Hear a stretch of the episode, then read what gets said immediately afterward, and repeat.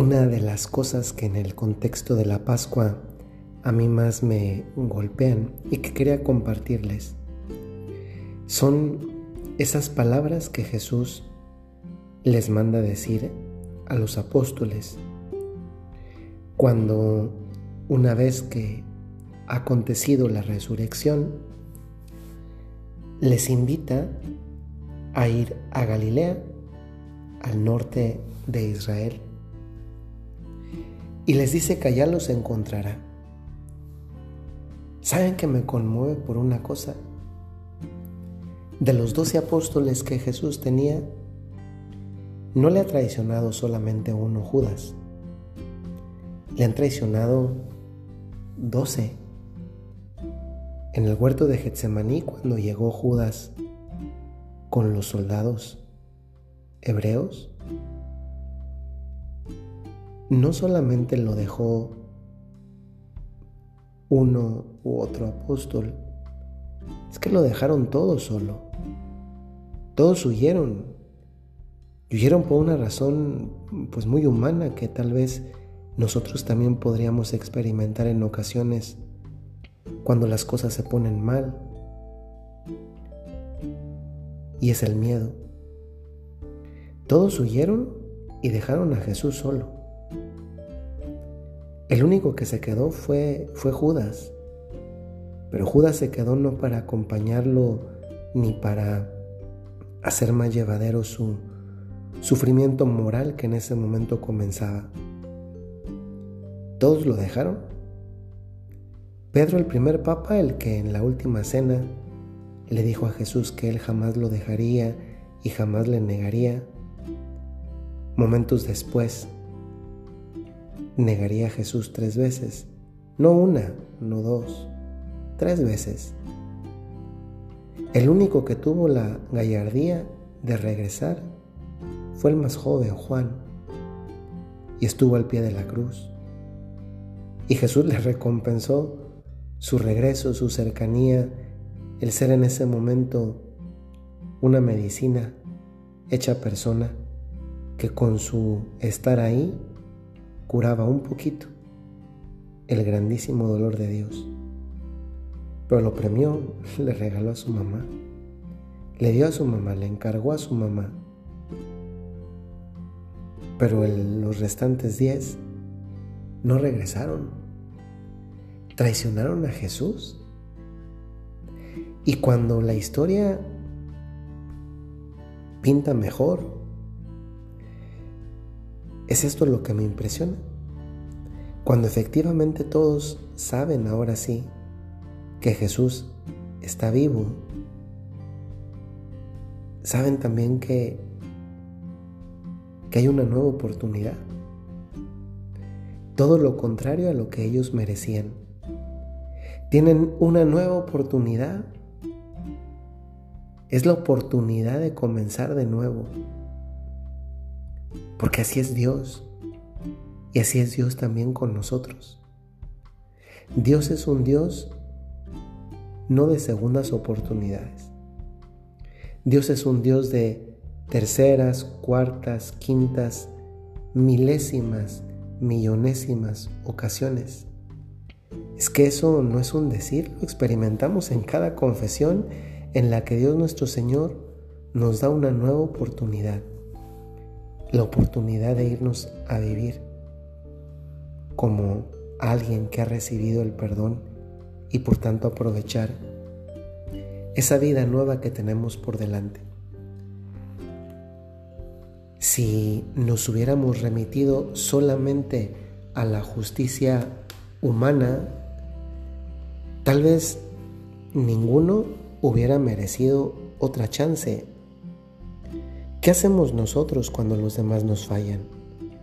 Cuando los demás nos fallan, pues normalmente solemos cortar ahí la relación, terminarla, incluso después de habernos desahogado con palabras fuertes, con acciones cortantes, pero con Jesús, con Jesús no sucede así. Y he querido tomar pie de esto porque Tantas veces nosotros somos más injustos con nosotros mismos que lo que Jesús, que es Dios, podría hacerlo con nosotros. Tantas veces nosotros en la vida nos equivocamos. Nos damos cuenta de ellos, de ello, de que hemos metido el pie no solamente mal, sino hasta el fondo. Y tantas veces en eso se nos va el, dolor de, reconocer que, la hemos regado, que la hemos fallado. Y, y cuando nos sucede eso, a veces nos la pasamos viendo una y otra vez como, como si fuera una película a la cual tenemos que estarle dando regresar, regresar, regresar, aquel, aquel error que hemos cometido. Y a veces precisamente por eso lo único que logramos es, es no avanzar, es más, el estancarnos, cuando no incluso el comenzar a retroceder. Y a veces precisamente de todo eso se deriva que no queremos volver a, a iniciar, que no queremos volver a echarle ganas, que comenzamos a llenarnos de miedo, de temores, de pretextos. Y eso estoy seguro y te lo recuerdo si lo has experimentado, eso no viene de Dios. Y no viene de Dios porque con Dios, mientras haya vida y volvamos a Él y le pidamos perdón, siempre, continuamente hay una nueva oportunidad.